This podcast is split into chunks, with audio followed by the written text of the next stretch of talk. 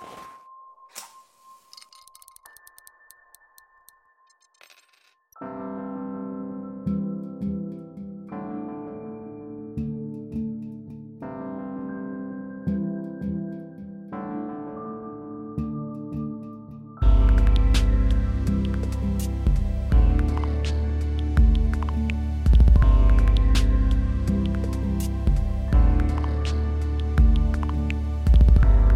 año pasado me anoté para participar del primer encuentro de Más Mujeres UX, la comunidad de mujeres diseñadoras de interacción. Ellas me vieron en la lista y me invitaron a dar una charla en ese evento. Entonces sabía que Más Mujeres cumplían un año y Diseño y Diáspora también. Y les propuse festejarlo juntas haciendo un episodio del podcast en vivo. Tanto el podcast como esta comunidad promueven la educación no formal y el aprendizaje entre diseñadores. Tenemos objetivos en común y era natural juntarnos para organizar este panel. Discutimos a quién invitar, invitamos un panel de diseñadoras a hablar de diseño social en salud maternal, en comunidades y en relación a productos sustentables. Presentaron cuatro proyectos diferentes la audiencia era mixta porque la idea era que todos pensáramos juntos cómo podemos promover el diseño social o sobre qué cosas tenemos que preocuparnos si queremos construir una sociedad más justa y diversa. Escuchemos la charla.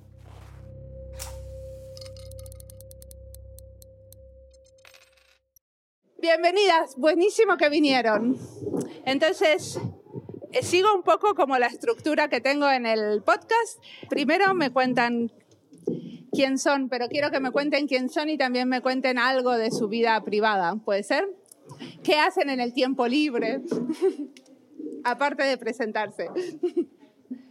Dale, Erika. Bueno, mi nombre es Erika Latorre, seguro que la mayoría de los que están acá me conocen. Soy diseñadora gráfica, eh, especializada en usabilidad y accesibilidad y mm, formo parte de la comunidad de más mujeres junto con las grandes chicas voluntarias y que hacen que todo lo que hacemos sea posible. Eh, uno de mis hobbies es andar en bici, hace rato que ando, últimamente no tanto, pero me encanta y también me gusta escuchar música de distintos países. Bueno, eh, gracias por venir, gracias por la invitación. Em, yo soy diseñadora, me hago llamar diseñadora experimental, pero estoy diseño industrial. soy colombiana, vivo acá hace 17 años más o menos. Soy docente de morfología para diseño industrial en la FADU dirijo un proyecto de investigación que se llama Sistemas Materiales, donde investigamos como nuevas formas de hacer materiales y, procesos, sobre todo bioinspirados o biofabricados, que después les puedo contar. En mi tiempo libre... Hmm, viajar, voy a decir viajar. Eh, si tengo la oportunidad es una de las cosas que más me gusta, moverme un poco. ¿Y dónde trabajas? Trabajo en Fábrica, hoy vengo a representar a Fábrica, que es un programa del Ministerio de Ciencia y Tecnología, que depende del Consejo Federal de Ciencia y Tecnología, donde desarrollamos proyectos de innovación social, que queda en Tecnópolis, no sé si lo conocen. Hola, ¿qué tal? Buenas tardes. Eh, yo soy Victoria Díaz, también soy diseñadora industrial. Trabajo en el INTI, que es el Instituto Nacional de Tecnología Industrial, en el Centro de Visión Industrial. Eh, por ahora, bueno, no sabemos si se sigue llamando centro, si no, va, cambiando de nombre. Y dentro de, este, de este centro, yo estoy en el departamento de experiencia de usuario. Si viajo, en mi tiempo libre no tengo mucho porque mis niños me exigen, eh, pero si viajo, creo que viajo más por Google Maps que, que de otra manera. Me encanta igual hacerlo. Y me gusta coser también, aunque no lo hago muy bien, me divierte. Hola, bueno, yo soy Diana Saimovici. Eh, me dedico a en este momento a investigación de usuario y accesibilidad. Eh, también estoy especializándome en el diseño de chatbots y también en lo que tiene que ver con tecnología y salud en la cosa en la, que también me estoy metiendo cada vez más. Bueno, trabajo en también la que primero era la Secretaría de Tecnología de Gestión, luego fue la Secretaría, Subsecretaría de Gobierno Digital y ahora no sé cómo se va a llamar, porque trabajo en el Estado hace un tiempo. Este, bueno, justamente en, no sé si sobre el diseño social, como que tengo una idea de que el Estado es un excelente lugar para hacer lugar para el cambio social, que es una de sus funciones, o la que a mí me interesa trabajando ahí y además tenés un alcance y recursos que está, son grandes y por otro lado una gran responsabilidad porque los recursos son de todos y entonces es importante, me, me, me parece muy... O sea, trabajé en empresa privada y después entré a la función pública y me parece un buen lugar para trabajar por el impacto que tenemos con, con los desarrollos cuando se pueden llevar adelante. Y no sé, bueno, mi tiempo libre también tengo poco, tengo un hijo que criar y bueno, igual estudio, eh, siempre estoy estudiando algo, hace un tiempo hice un posgrado en usabilidad y accesibilidad y ahora estoy haciendo uno en ciencia de datos y salud, así que bueno, son mis hobbies, pone. Y venís a contarnos un proyecto muy lindo. ¿Me contás sobre tu proyecto? Bueno, el proyecto se llama Chat Crecer y hoy me acabo de enterar de que va a continuar, así que está bueno. Eh, es un proyecto que nació entre la, Secretaría, ahora Ministerio de Salud, y la de Modernización, se llamaba en ese momento, que era como una especie de startup del Estado, digamos, donde, donde hacíamos los desarrollos del Estado. Este, y es un proyecto para acompañar a embarazadas, mujeres embarazadas, que se atienden en el sistema público de salud. O sea, no, no son las personas que van a una prepaga o ni siquiera a una obra social. Eh, en este país hay un sistema de salud pública que cubre a todos los ciudadanos, pero bueno, digamos que no tiene las mismas prestaciones que una prepaga o un sistema privado. Por ejemplo, bueno, la problemática que nos llamaron a solucionar y nos pidieron una solución digital para eso fue el ausentismo a turnos del control prenatal de las embarazadas, porque esos controles prenatales están íntimamente relacionados con eh, la tasa de mortalidad materno-infantil. Entonces, bueno, obviamente nos inspiró mucha responsabilidad ese proyecto. Teníamos dudas de que se pudiera solucionar con tecnología. Eh, todavía las, digamos, se puede solucionar, pero siempre acompañado de una política territorial. Eh, y bueno, entonces nosotros hicimos la investigación de usuarios, fue muy importante en el proyecto porque ellos, digamos, los clientes internos, los comitentes, los funcionarios, querían hacer una aplicación con recordatorios para embarazadas, cosa que no existe en el sistema público. En el sistema privado yo tengo un recordatorio de turnos que me soluciona muchas cosas porque a veces el turno es para dentro de seis meses. Eso no existe en el sistema público, lo cual ya estaba bien hacerlo pero eh, lo que investigamos nosotros en terreno, que estuvimos entre seis meses y un año entrevistando embarazadas en centros de, la provincia de Buenos Aires, es que no podían bajar aplicaciones y que tampoco iban a usar algo que solo les recordaba los turnos. Resumido, o sea, investigamos varias necesidades que ellas tenían como información fidedigna sobre el embarazo, información oficial, información confiable y como varias cosas que eh, eh, también acompañamiento emocional, que es difícil de dárselo desde un ministerio, pero tiene que ver con la plataforma también que, elegimos, que fue como un chatbot que al estar en el teléfono de la embarazada le preguntaba cómo estaba, bueno, toda una serie de cosas que modelaron el desarrollo, lo que, lo que obtuvimos, los, digamos, los insights que obtuvimos de la investigación de usuario. Eh, de hecho, tuvo mucha adaptación, mucha adopción en todas las usuarias que enrolamos en terreno eh, uno a uno mostrándoles el chatbot, el 75-80% terminó usando durante mucho tiempo. Y esto es porque estaban todo el tiempo preguntando cosas del embarazo. Entonces, cuando les llegaba un recordatorio de turno, le decía, che, ¿pediste un turno? Bueno, sí, no, pero digamos, el estar en el bolsillo de las embarazadas eh, nos hizo nos hizo poder recordar los turnos, eso es importante. Eh, también algo que estuve hace un tiempo reflexionando que tiene que ver con la, con la usabilidad en salud eh, o en política pública, que a veces cuando vos estás en, digamos, haces salud pública, vos querés que el usuario haga algo que ese usuario no tiene ganas de hacer, como vacunarse o, no sé, la eh, protección, prevención.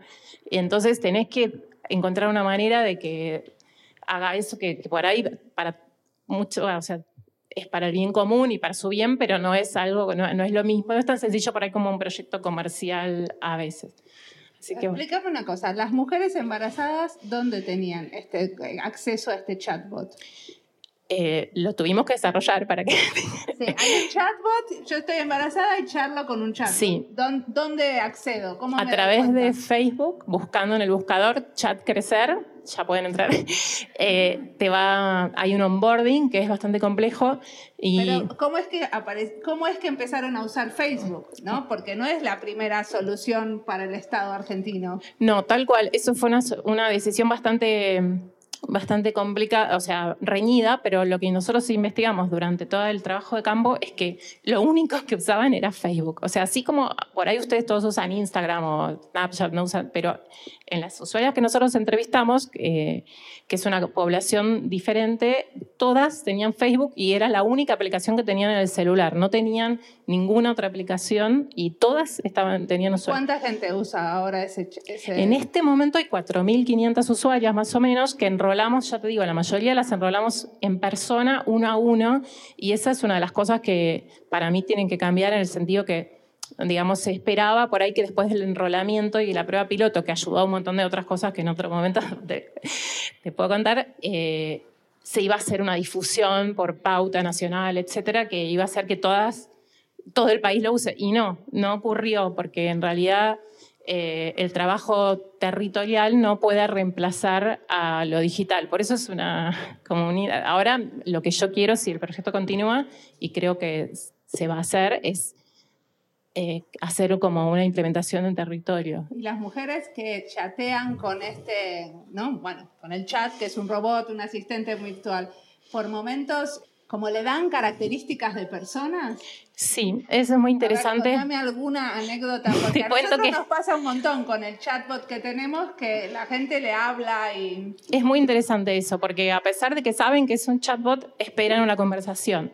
Entonces, por ejemplo, eh, hay una que, que dijo, quería contarte, no, quería contarte, no, dice, eh, tuve que dejar el trabajo porque el bebé no agarra la mamadera y yo no quiero perder la lactancia. Entonces el chatbot es- lactancia, es un disparador, entonces le dice... eh, la lactancia es fundamental porque aumenta su sistema inmunológico y lo protege, no sé qué, es el mejor alimento. Entonces le dice, tenés razón, por eso estuvo re bien que dejé el trabajo. Lo que pasa.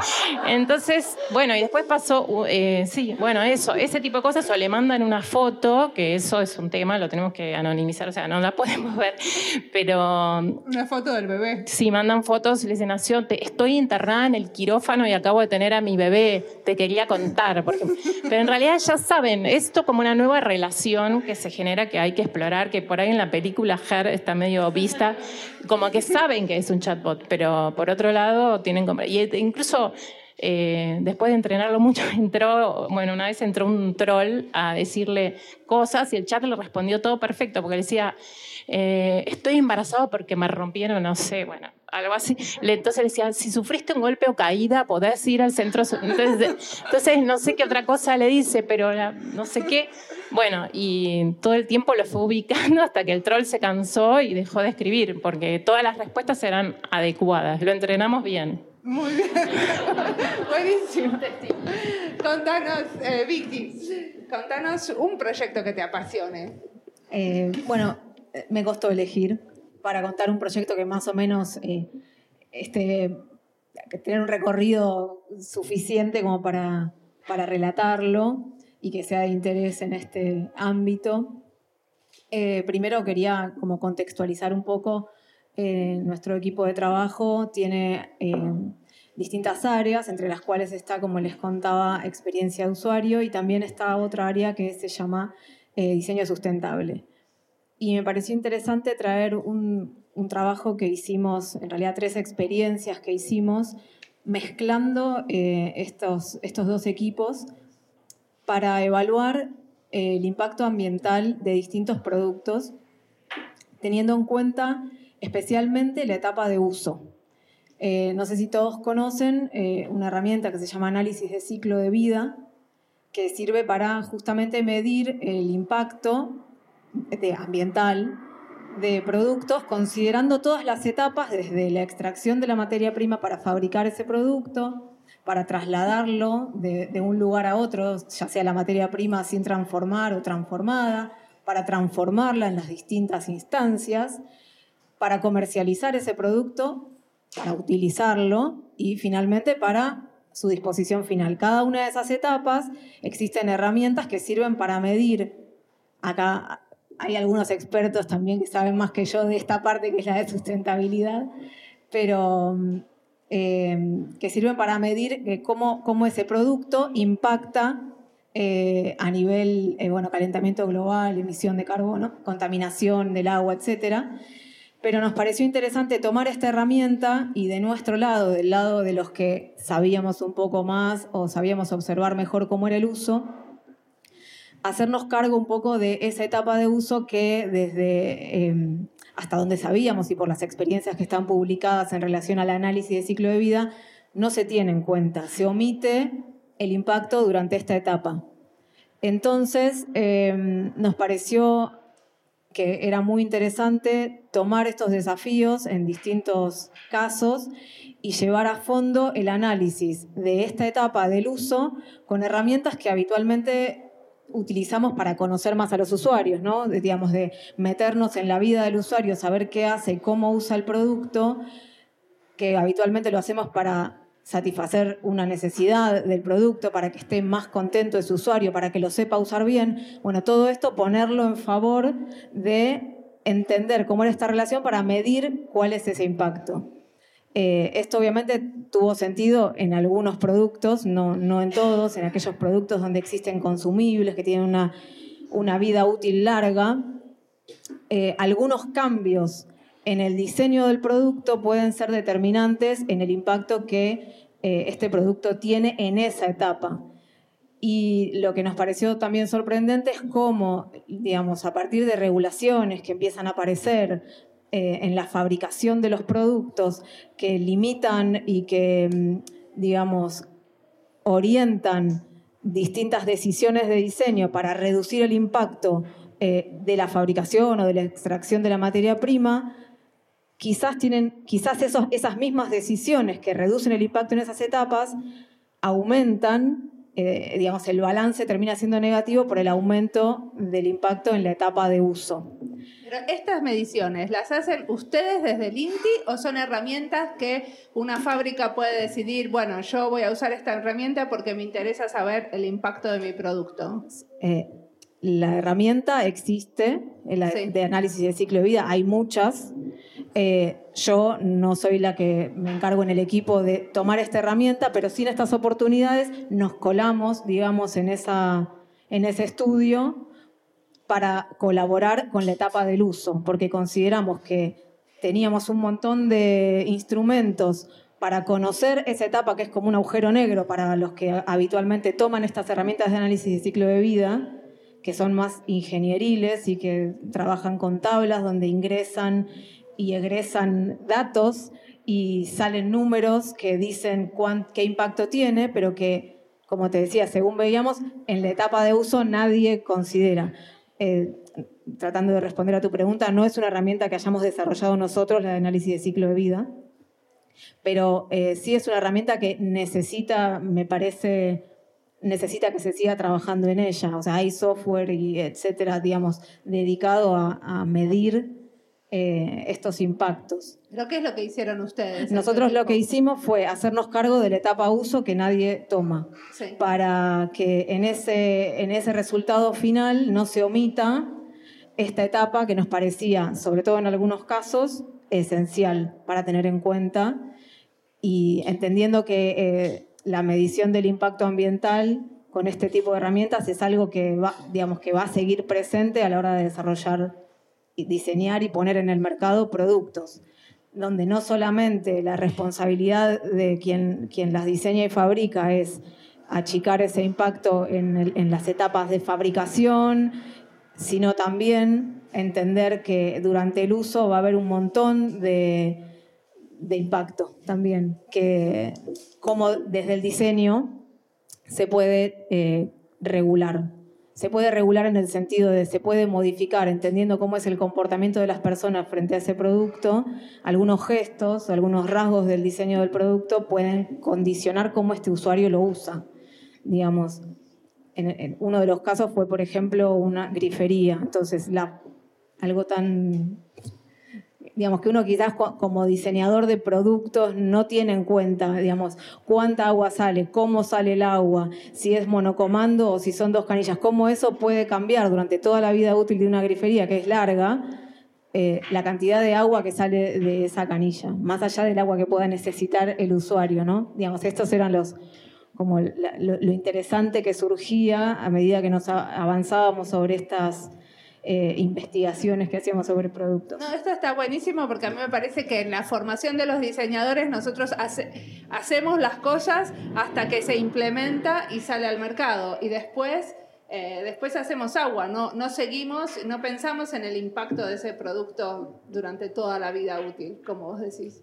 Sí, es, es así. Además, bueno, eh, contextualizando también que el INTI se dedica a atender pymes que manufacturan objetos y donde su, digamos, su hacer tiene que ver con el, digamos, con el transformar la materia prima y sacarla, venderla y después, no sé, ya la vendí, no, no, me importa, no me importa lo que pasa. Eh, y lo que tratamos de hacer a través de, este, de estos tres trabajos fue justamente rescatar ese interés en lo que le pasa al producto después desde el punto de vista del impacto ambiental.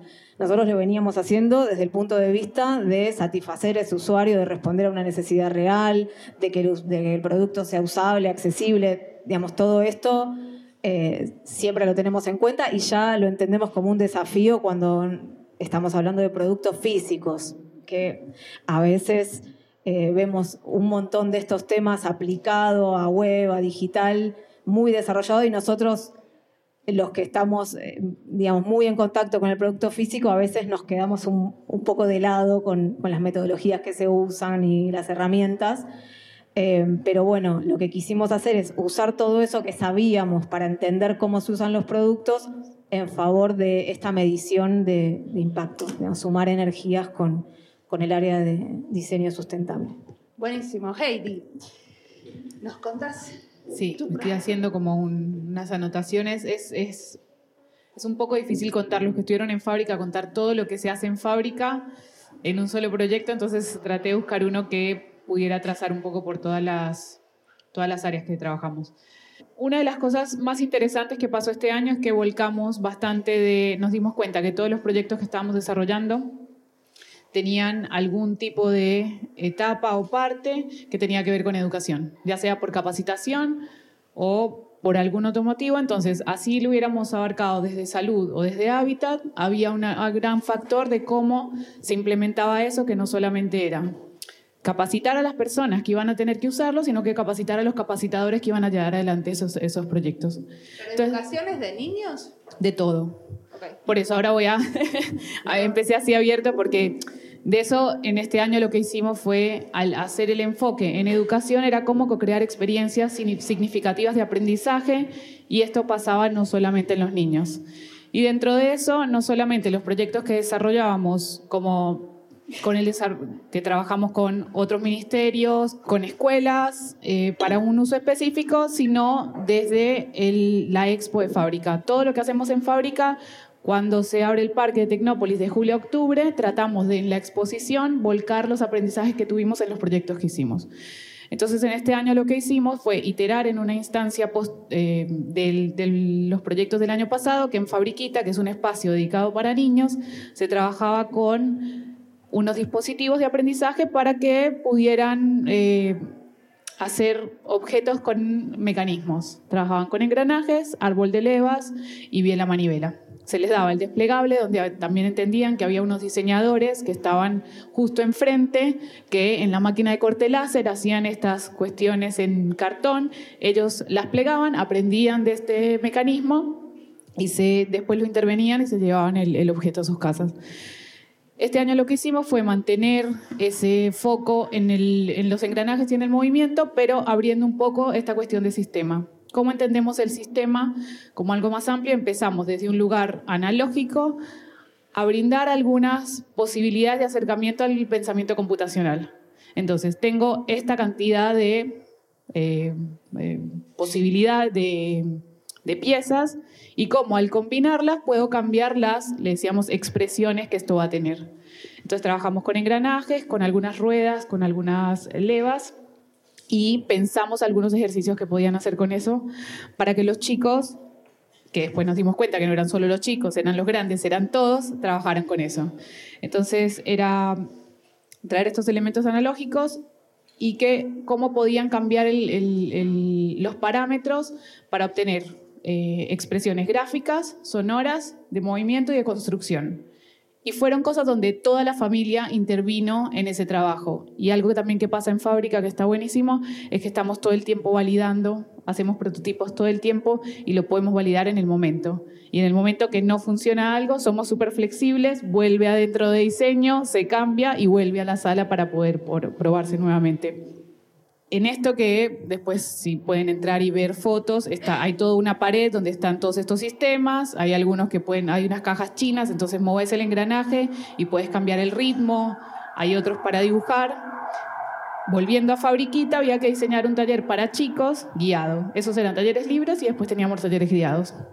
Y en eso Josefina, que fue la que estuvo liderando el proyecto, desarrolló eh, un proyecto que se llama hablando de sistemas también, sistemas en equilibrio, que era trabajar con el método científico a partir de estas mismas cuestiones. Entonces les daba, tienen un corte triangular, uno hexagonal, no, uno redondo, uno hexagonal y uno cuadrado, y con diferentes pesitas que diseñaron en goma eva, también todo cortado en láser, y unos palitos. Los chicos se juntan de a dos con un cronómetro y tienen que poner las piezas, poner a girar el trompo, a ver cuál trompo, cuánto va a tardar girando. Y compiten y tienen una tabla donde tienen que bajar todos los datos. Entonces, usamos el cuadrado con los pesos en el centro, con el palito más largo y tardó tanto tiempo. Y el otro, y tienen, no sé, nueve eh, sumados y después sacan conclusiones de por qué funcionó uno mejor que el otro. Eh, y eso fue súper interesante porque esa misma capacitación ahora la estamos haciendo con docentes para también tratar de llevar eh, al aula otras maneras de poder generar disparadores para aprender esas cosas de una manera lúdica, haciendo, eh, los chicos tienen que hacer todo esto y dándoles un rol como en sistemas que también son abiertos. No es solamente lo que nosotros esperamos que hagan con eso, sino todas las cosas que puedan surgir a partir de la interacción de eso. Y como un poco para cerrar, en el primer día que abrió la feria este año, teníamos, habían, no sé, nueve posibilidades de sistemas que podías hacer en la pared, más los sonoros, tres versiones de moto que podías construir y de auto. de la primera tanda de gente que entró, entró un chico y dice, quiero armar un robot. Y fue como, ah, no, pensamos ningún robot. Eh, y yo empecé como, bueno, pará, te puedo dar... Y me di vuelta y en un minuto me giré y había armado como un personaje en la pared, donde en el engranaje, donde nosotros teníamos todas las variables de giro, había puesto todos los cañitos que armaban una carita feliz, le había puesto brazos, eh, medía más o menos su altura y fue como, ah, claro, entonces algo que fue lindo en relación al trabajo del año pasado y que pasó un poco con los trompos, es generar esos eh, sistemas abiertos que permitan que los chicos puedan seguir creando y además que los docentes puedan incorporarlo como disparadores para enseñar otras cosas. Entonces, le sacamos la carga al producto, que en realidad no es tan importante, y pasa a estar en el sistema y en el modo de cómo se imparten esas cosas. En la observación, que es súper importante, en cuál va a ser el disparador que vamos a poner, y sobre todo, hicimos dos o tres frases dentro de la muestra, que era como cuestionar los saberes establecidos. Entonces, el, el orden de los factores no altera el resultado, y ahí poníamos el orden de los factores sí altera el resultado, y cómo jugar con eso en un montón de cosas. ¿Cómo eligen qué es lo que tienen que enseñar la próxima vez? Eh, se validan muchos de los contenidos con, trabajamos con psicopedagogos, trabajamos con escuelas eh, de, de, la, digamos, de la zona y de la comunidad, también con el ministerio.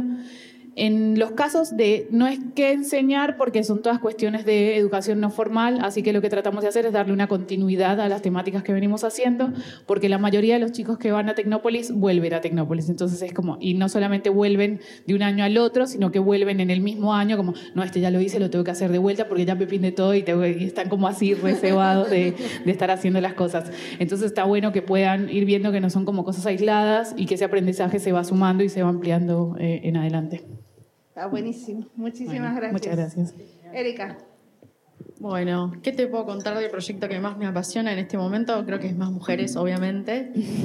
Eh, la verdad que fue una iniciativa que arrancamos con las chicas en diciembre del año pasado y mágicamente, bueno, no mágicamente, la realidad pasó todo un año eh, que arrancamos, bueno, éramos cuatro o cinco las que trabajábamos en ese momento juntas y empezamos un poco a mapear cuáles eran las necesidades de la comunidad. Y en ese momento tuvimos dos o tres encuentros, un poco, algunos un poco más catárticos que otros, porque claramente había una necesidad mucho de formación, de legitimizar por ahí el aprendizaje o lo que ellas venían trayendo.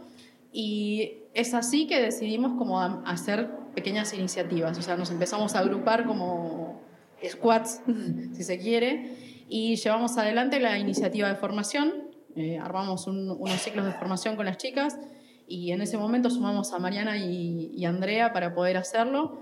Eh, mañana es el, último taller de, la comunidad de este ciclo. También tuvimos adelante, llevamos adelante lo que es vínculos, que también surgió un poco de la comunidad, esto de que se empezaron a conocer las chicas a medida que iban viniendo y empezaron a armar realmente vínculos. Entonces también estamos trabajando por ese lado con esa iniciativa. Y otra de las cosas que surgió propiamente de la comunidad es empezar a generar vínculos con otras comunidades. Y creo que fue como súper rico eso, porque a través de eso llevamos adelante la Gender Jam en el mes de junio más o menos. La Gender Jam, que fue la primera jam de género que se llevó acá en, en Argentina. La co-creamos con los chicos de Buenos Aires, Servijam. Y fue un evento de dos días donde trabajamos eventos de género Así que fue como muy, muy, muy emocionante y también como muy disruptivo al mismo tiempo porque nos puso a todos como en esa situación de crear y generar servicios que estaban vinculados con el género. Y bueno, estuvimos acá trabajando también, mismo acá en Acámica, trabajando con los chicos ese fin de semana y generamos prototipos que salimos a probar y validar. Eh, y creo que fue una muy linda experiencia y un aporte muy importante a la comunidad. ¿Y por qué se necesita un grupo de mujeres diseñadoras de interacción?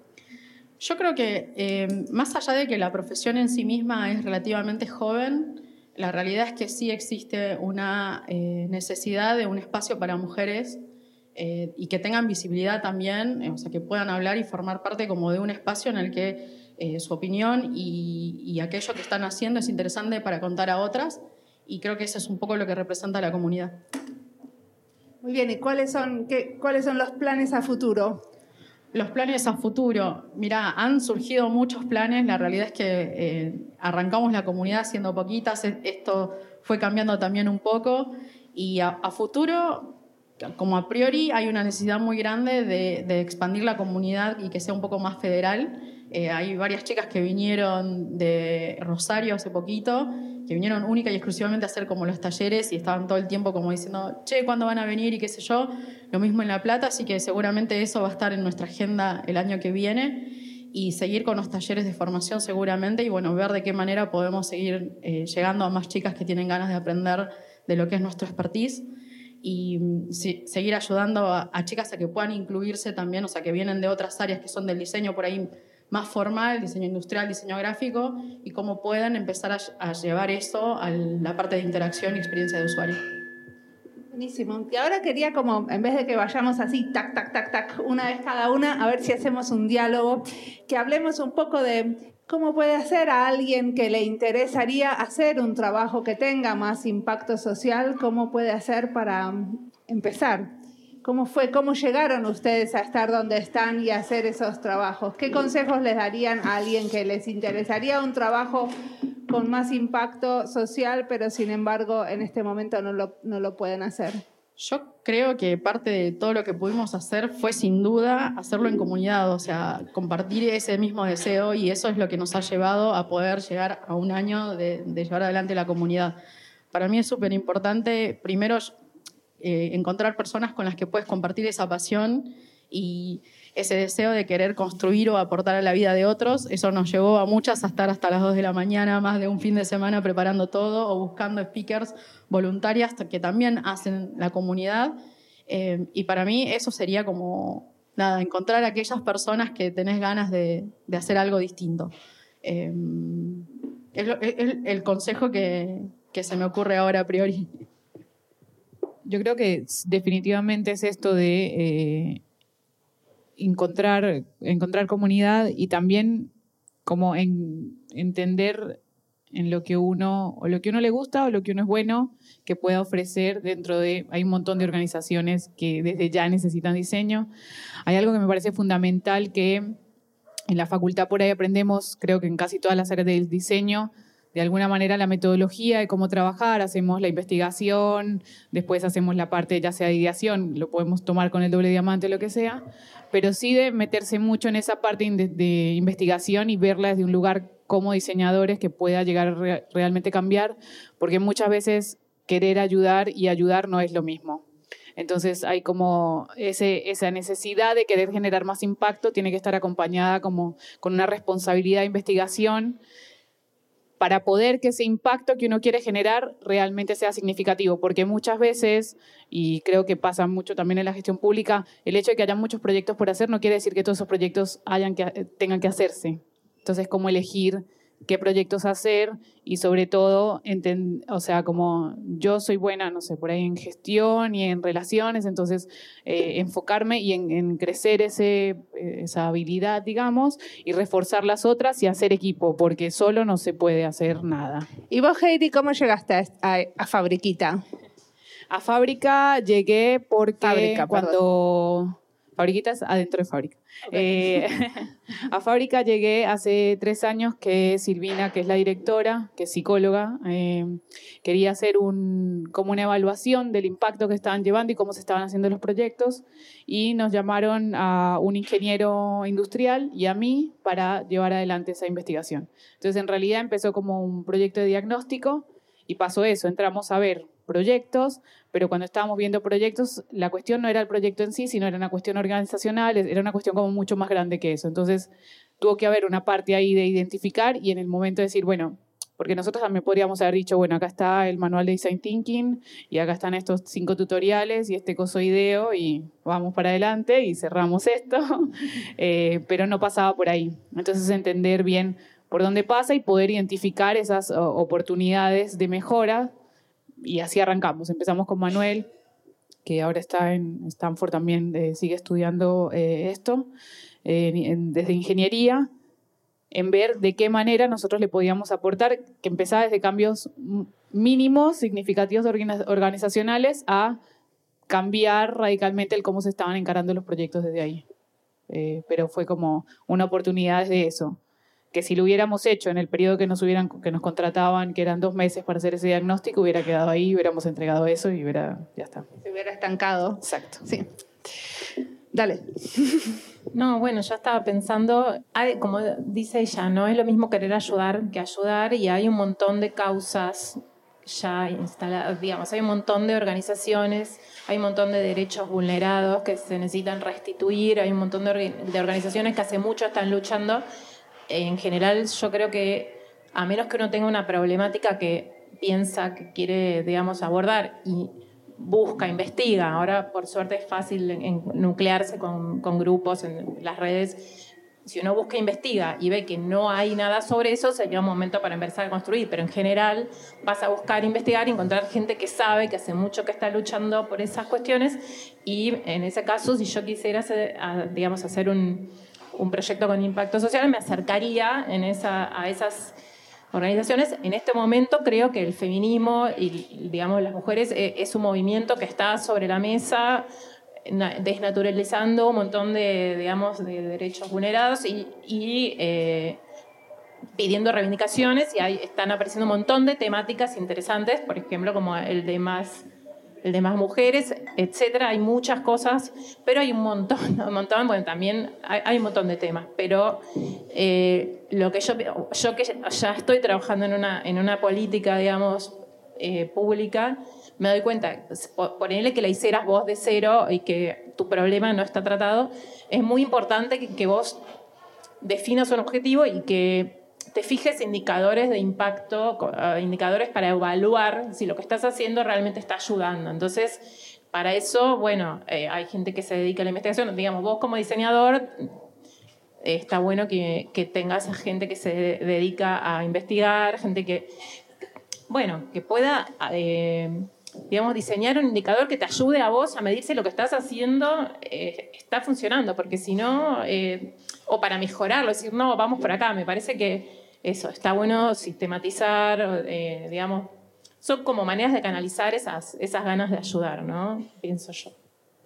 Ya creo que la pregunta, no, no me acuerdo exactamente cómo era, pero mientras hablaban los demás pensaba desde el lugar del INTI, ¿no? que está cerca de las, bueno, de las pymes y de cómo también de manera indirecta uno trata de llevar a esos espacios la mirada de, del diseño en general eh, y en particular eh, lo que tiene que ver con tener en cuenta al usuario en ese diseñar, eh, cómo muchas veces el desafío es adecuar digamos, todo, todo lo que uno tiene para dar a distintos, digamos, grados de, madurez de, en, la aceptación de estos o en la incorporación de, estos, eh, de, estos procesos que nosotros entendemos como eh, generadores de valor genuino. ¿no?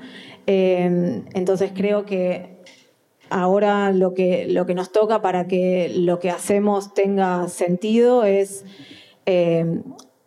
siempre adecuándonos un poco a, las bajadas institucionales y a las corrientes políticas que, digamos, exceden nuestras decisiones, pero siempre tratando de llegar eh, desde nuestro lugar a donde creemos que podemos hacer un, cambio, que como decía antes, creo que por estar a donde estamos, quizás llegamos a ese, a, ese usuario o a, esa persona eh, de manera más indirecta, pero eh, pero no por eso dejamos de atenderlo y de tratar de siempre estar militando, digamos, esa idea.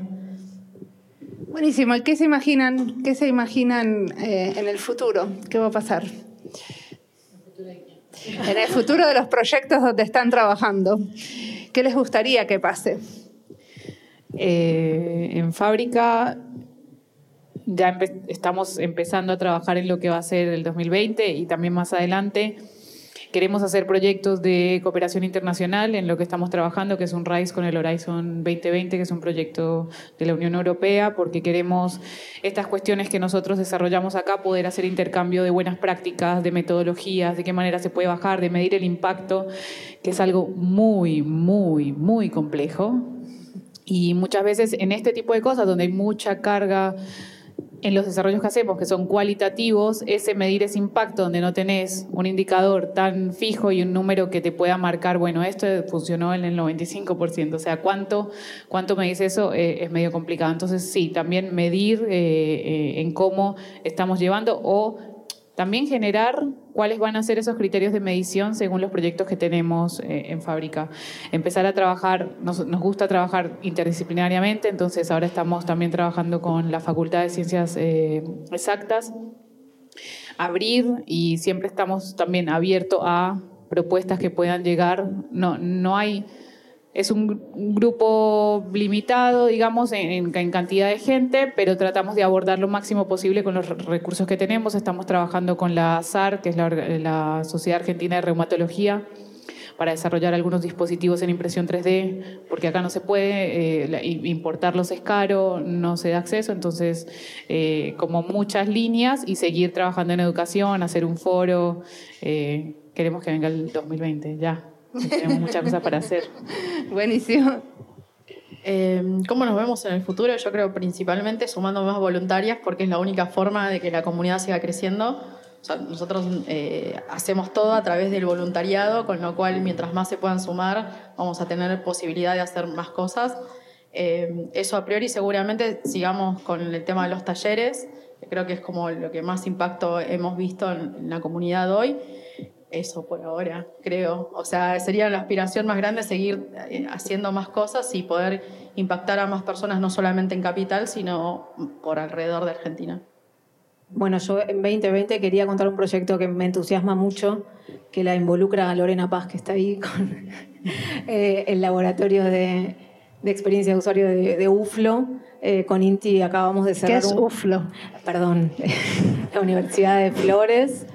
Eh, que acabamos de, tenemos una firma recién, todavía fresca del convenio que, que nos, eh, nos va a llevar a trabajar el año que viene mucho en investigación sobre usabilidad y investigación sobre distintas interfaces y con qué metodologías abordar para poder sistematizar eh, nuestra, nuestra oferta de servicios y para, para saber un poco mejor cómo, cómo abordar eh, el desafío de, evaluar justamente la usabilidad y bueno, eso nos convoca a, mí, al equipo y al, laboratorio de experiencia de usuario de UFLO el año que viene para trabajar.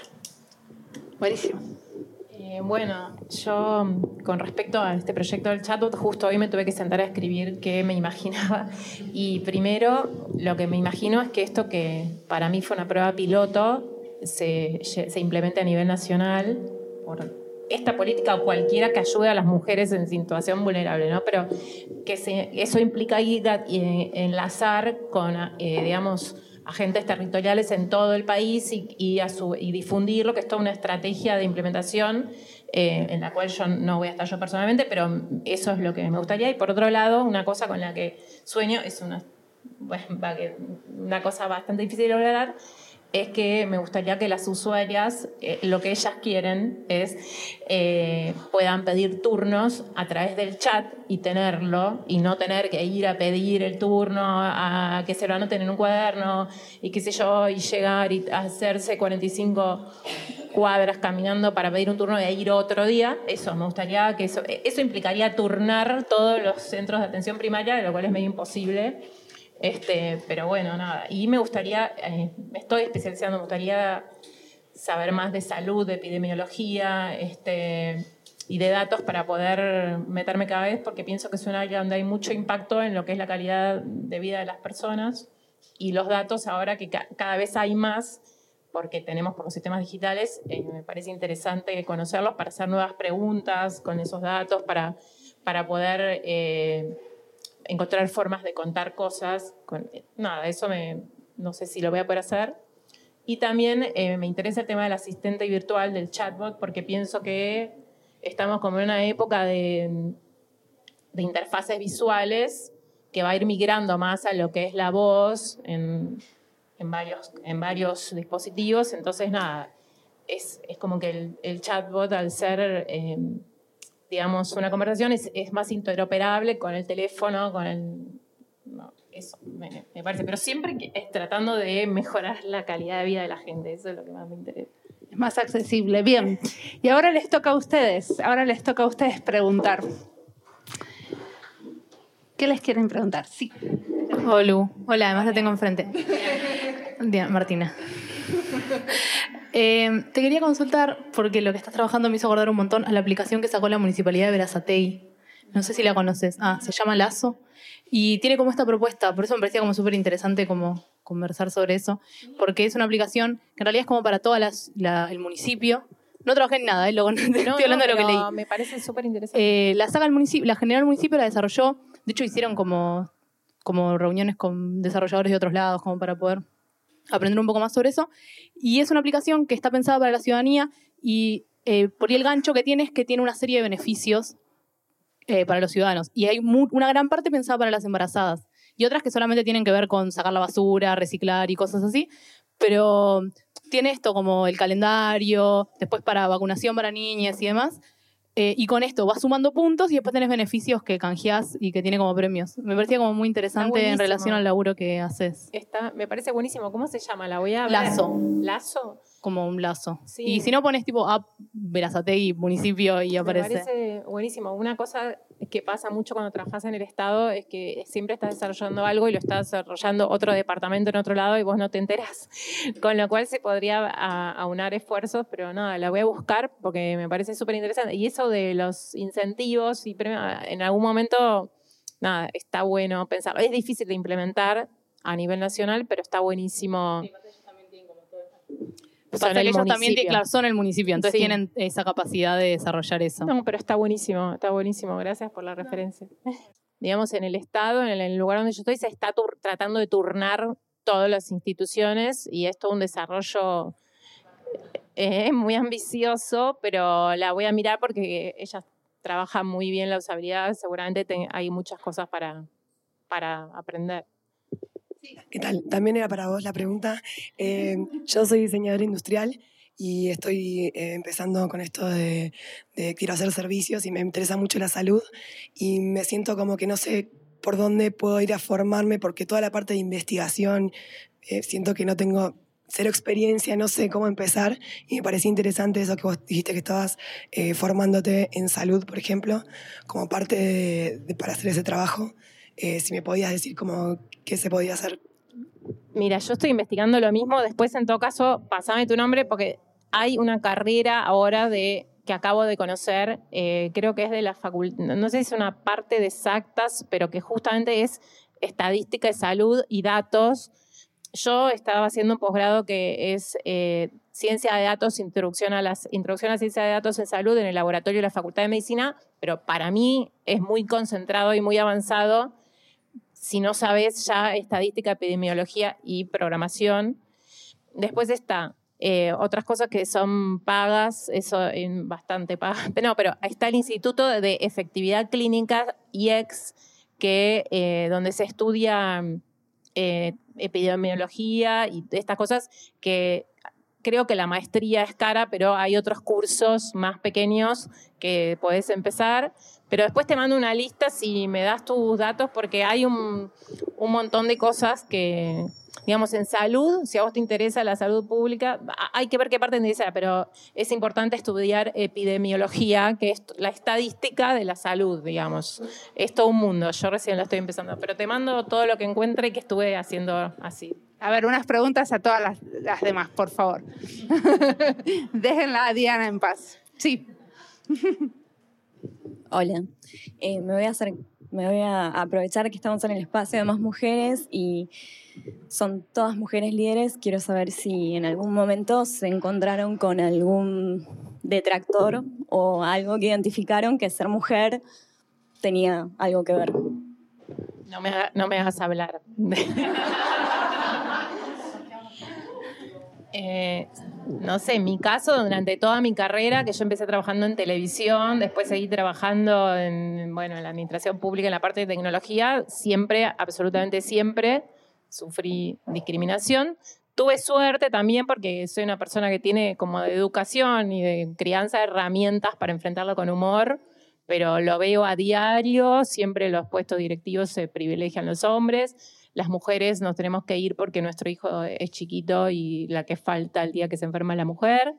Eh, nada, no sé qué, o sea, sí, y creo que una de las cosas importantes y que ahora está sobre el tapete es el tema de la repartición de los cuidados de los niños y de los, y los viejos y los cuidados de la casa, que las mujeres siguen de, desarrollando muchas más tareas y eso es lo que hace que te tengas que ir o que te quieras ir porque sabes que si tu hijo está enfermo vas a tener que faltar, entonces mejor no me posturo este cargo porque me van a hacer quedar y el jefe piensa lo mismo no sé, yo he sufrido, de, creo que hay, este, tengo como una, perdón, ¿eh? pero me explayo, tengo como una, eh, una, un catálogo de, discriminación por edades que, he sufrido, digamos, ¿no? Cuando sos joven, la discriminación pasa por acosarte o, o invitarte a salir de una manera que te margina, fuera de, de una manera que te margina de lo que es tu, o sea, ay, no te pongas así, sos tan linda, eh, en una discusión. Después, cuando estás en edad de, de maternar,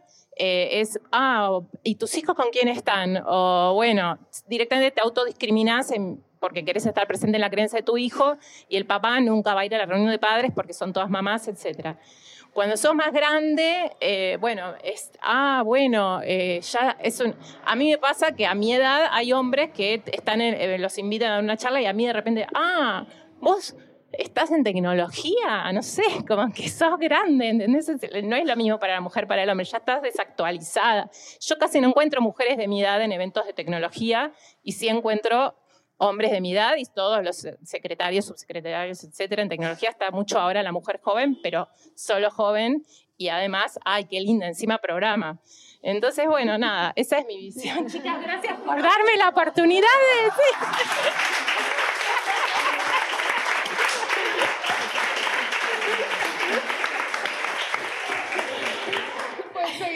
Bueno, yo coincido bastante, no sé qué sumar. no sé qué sumar. Eh, todo lo que dijo ella y además, no, en, la carrera de diseño industrial yo estudié hace mucho tiempo, sí, éramos, éramos pocas y, y bueno, sí, era, era como, por ejemplo, en, en las materias como tecnología, era terrible, era terrible, realmente directamente no nos dirigían la palabra y los engranajes muy bien no nos los explicaban porque no los íbamos a entender, entonces no, bueno, vos porque sos mujer, no. Eso, eso pasaba mucho, yo creo que por suerte, me, imagino que ahora no pasa, por algo tengo rechazo a volver a ese lugar. Y bueno, por suerte ahora en mi trabajo, digamos, no, no me pasa, o quizás si me pasa, quizás ni me doy cuenta, no me hago cargo, pero sí me siento identificada con lo que decías de, de la autodiscriminación o de del límite que uno se pone, casi a veces sin darse cuenta, eh, sí, un montón en lo profesional. Sí, coincidir con todo lo que, lo que dijeron. En el caso particular de fábrica, es muy lindo porque la mayoría somos mujeres. Eh, entonces, eh, es, es re loco. A mí me pasa como de la crianza también de por ahí no coincidirán mucho, pero Argentina, Buenos Aires por lo menos, está mucho más desmachificada que otros países latinoamericanos, como podría ser Colombia o lo que sea. Y yo hasta muy, hasta hace muy poco diría, era como no tener amigas mujeres o trabajar con mujeres, no, qué quilombo, son, son todas...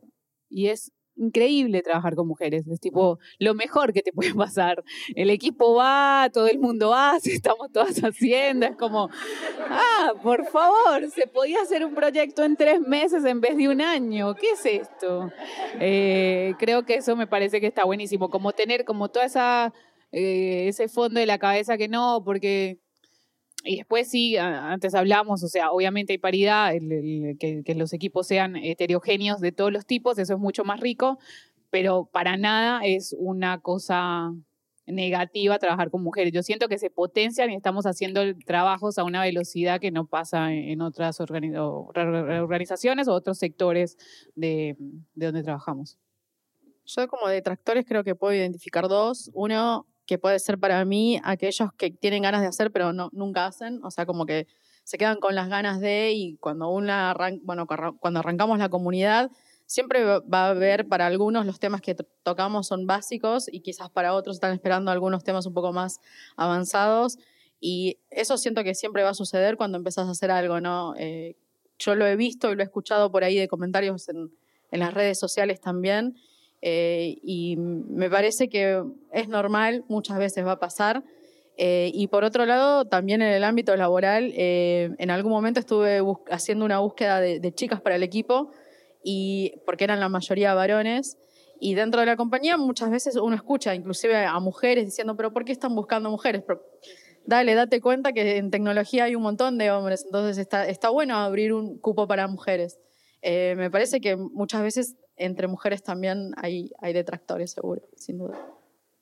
Y ahora queremos alguna pregunta que venga de algún hombre, ¿no? Les podemos dar lugar. Ya los invitamos acá con mucho cariño. Así que no se inhiban. Estoy pensando cómo decirlo sin que parezca que soy machista, porque no, pero está buenísimo trabajar con mujeres. Ahora hay más y se nota, así que sí. A mí me interesa dos cosas eh, vinculadas con esto. Uno es, desde un punto de vista biológico, es una obviedad que está bueno que haya hombres y mujeres, porque cualquier ecosistema cuando es más diverso es más resiliente. Hay más opciones, así que está espectacular. Y siento que sin entrar en estereotipos, porque además somos todos súper variados, Sí, en general tiende a haber algunas características que además son particularmente buenas para esta profesión. Mirada personal para que discutan todos.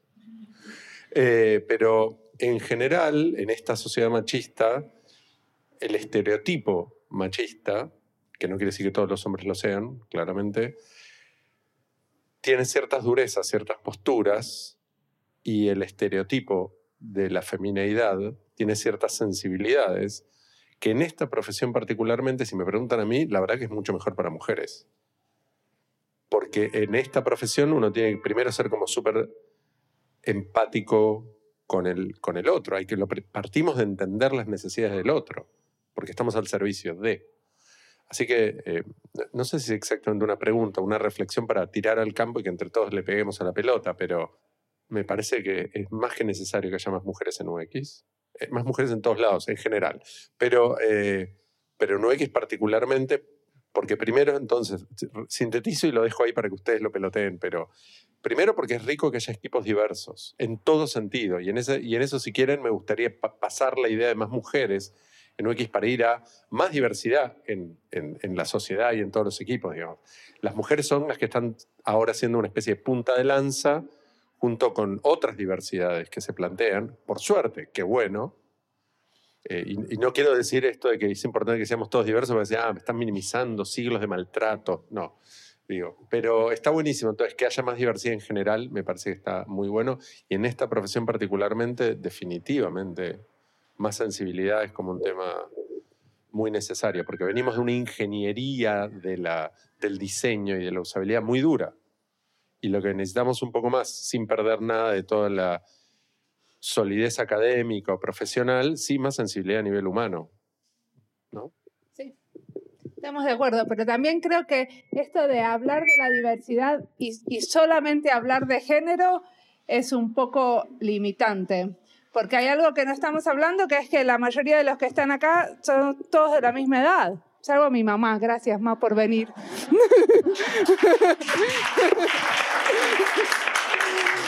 ¿No? Que,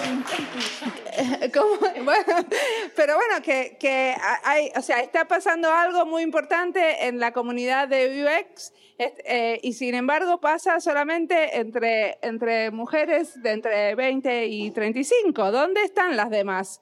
Porque las demás también, las demás y los demás, ¿no? Y ese es y, ahí otras minorías, no solamente, ¿no? No solamente las minorías con respecto eh, a la edad o al género. Sí. Sí, no, yo estaba pensando varias cosas que dijeron. Eh, una cosa que me quedó en el tintero es que cuando yo digo de que nos vamos a casa porque ah, eh, tenemos que cuidar a nuestro hijo, no es que yo quiero que el papá se ocupe. Yo en realidad me imagino que habría que poder ir con el chico del trabajo o que haya una guardería, que hay más estacionamiento que guardería, con que haya un lugar donde vos puedas ir o, o que si tu hijo se enferma puedas trabajar de casa o que eso también repartido, porque esto que vos mencionás, de, también está la carga mental de que vos, aunque el padre se ocupe, te ocupás de todo. Eh, creo que esa es una sociedad. Ahora empiezan a aparecer diputadas que van con el bebé a las sesiones. Me parece que está todo. Bueno, no sé si esa es la mejor, pero no, no tiene que ser al trabajo el pibe. no sé, no sé, no, me lo pregunto, no tengo la Por ahí la sesión de diputados no es lo mejor, pero podría haber una guardería. ¿Por qué a mí no tienen que faltar? Nada, la tiro. No, también estaba pensando en lo que, en lo que decía Edu, que el, el tema de, de, la sensibilidad y de lo, duro, digamos yo creo que eso tiene que ver con socialización de género, digamos, no con, con algo inherente. Y bueno, y creo que estaría bueno que en los... Pero ahora ya está, ahora ya lo somos así. Pero digamos, eh, para las nuevas generaciones, que los chicos eh, educarlos en sensibilidad y las mujeres que educarlos en ciencias duras. O que ni siquiera, yo me imagino un futuro sin ni hombre ni mujer, o sea, que el, género asignado sea como la profesión. Capaz vos querés que tu hijo sea médico, pero no te vas a desgarrar la vertical si es te sale diseñada. como le pasó a gente. Pero entonces pienso, bueno, eh, esto de la sensibilidad y lo duro eh, dividido es ahora, es en nosotros, que somos de la misma generación, pero no es para adelante, digamos, ¿no? Eso ya hay que borrarlo. Y por supuesto, otras identidades también, no sé, pero es, otro tema.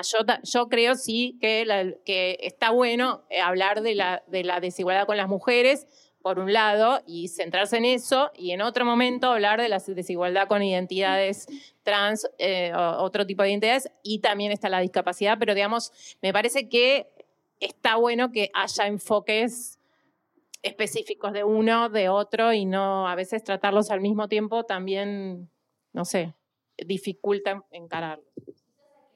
Me parece que podemos eh, cerrar el panel, pero antes quería agradecer a alguien que nos está cuidando desde atrás y que no sé si se dieron cuenta, pero nos, nos, sirvieron, eh, nos sirvieron ya el vino espumante y le estuvieron, eh, estuvieron dándole Coca-Cola al niño ese hermoso que vino.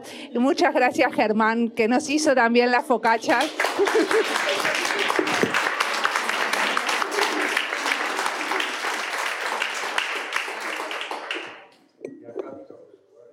y a Cámica por el lugar, y a más mujeres que organizaron. y podemos seguir en conversaciones informales.